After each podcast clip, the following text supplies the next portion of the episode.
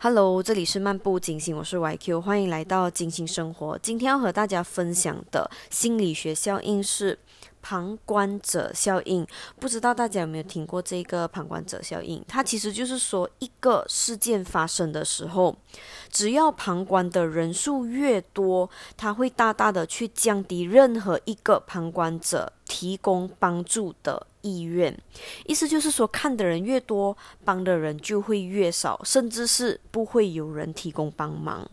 好，这个旁观者心态呢，是因为一起美国在六零年代发生的凶杀案，而让学者去研究人们的冷漠的心态。这个凶杀案发生在一个呃林里，他是一个歹徒呢袭击一个年轻女子，然后那个时候。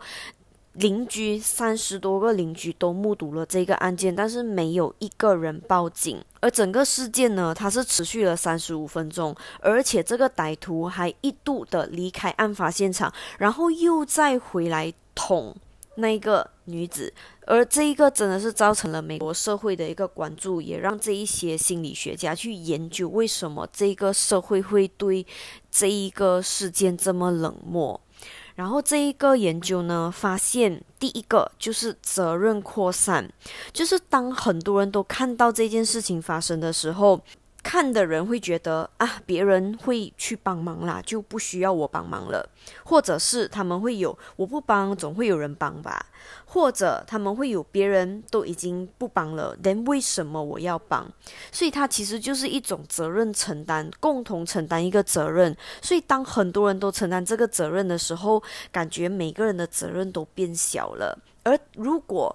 谁都有责任的话，最终会变成谁都没有责任，因为大家都不帮的状态，这个自责跟内疚感，它会更加更加去缩减，因为都是共同承担的责任。第二个呢是预期性焦虑，就是有有时候事情发生的时候，你不知道这一个事情是你太大惊小怪吗，还是什么？所以当你在害怕。那些难堪的时候，你需要去辨别这件事情是这是真的还是可能这一个是假的，你就会选择退缩，就觉得哎呀，呃，不知道我的判断对不对，然后可能就导致了这一个帮助他的拖延。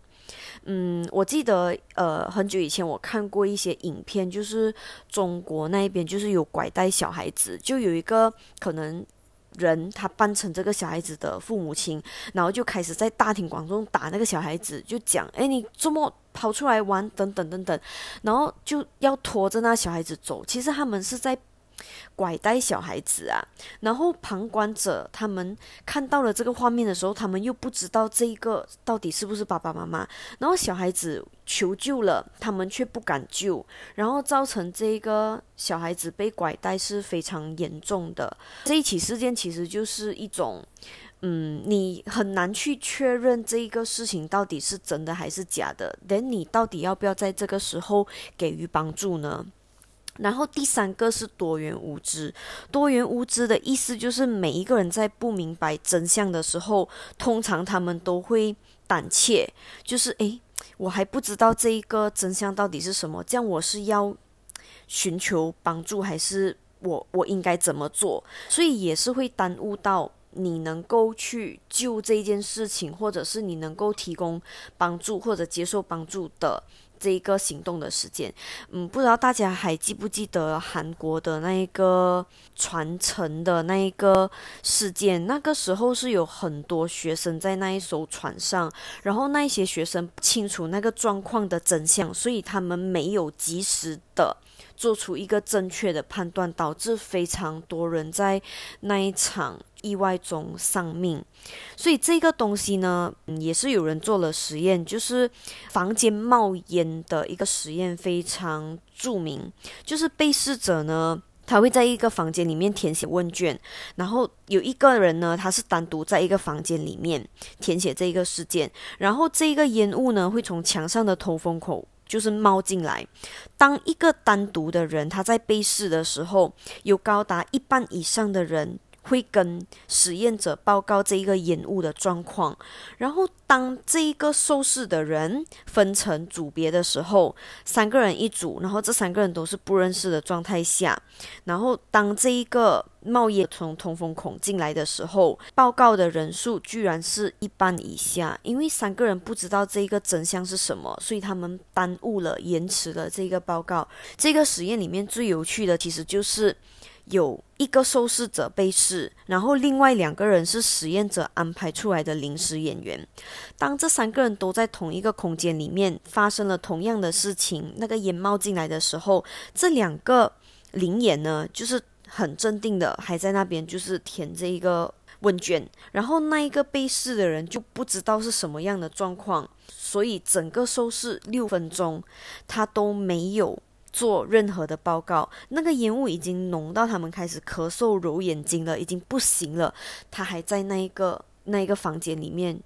就是继续填他的表格，因为他不清楚真相到底是什么。所以像这一个旁观者冷漠呢，其实在全世界都导致了非常多的悲剧。不知道大家记不记得，就是有那种。呃，网上直播要跳楼的那种案件，或者是有人在网上写他要轻生等等，然后大多数看到这一些画面的人，或者是看到这一些信号的人呢，他们都没有及时的给予帮忙，可能还会在旁边就是围观，就是可能还嘲笑等等，导致这一个发出信号的人他没有能够及时被人帮助。所以这个旁观者效应里面呢，它其实是要提醒我们，无论我们是不是唯一一个旁观者，我们都要把自己当成是唯一一个旁观者，去给予这一个受害者需要的帮助。你就把自己当成是唯一一个看到这一个状况的人。我不知道大家能不能够，就是如果在任何紧急事件的时候保持冷静，然后。静下心来提供帮助，但是尽可能的让自己永远像只有自己一个人一样，看到这一些状况一样去提供帮助。如果你是受害者，你也必须克服不好意思的心理，去勇敢的求救，引起别人的注意。如果你你身边是一大群人，没有人能够帮你，你必须要去指一个人，你要去叫一个人。明确的告诉他，他能够怎么的帮你，你可能需要让他降低他帮助你的顾虑，所以你要去指明一个人，可能你在指那个人的当下，那个人不敢，他身边的人会过来帮你也说不定，所以其实这个旁观者效应呢，是希望。我们就是 raise 这一个 awareness，就是警惕大家，在任何的一个状态里面，我们都保持觉察，能够做一些我们自己能力范围能够做到的事情，去提供任何人帮助。不要觉得这一些帮助是没有用的，我们就帮就对了。OK，see you when I see you，下次见，拜拜。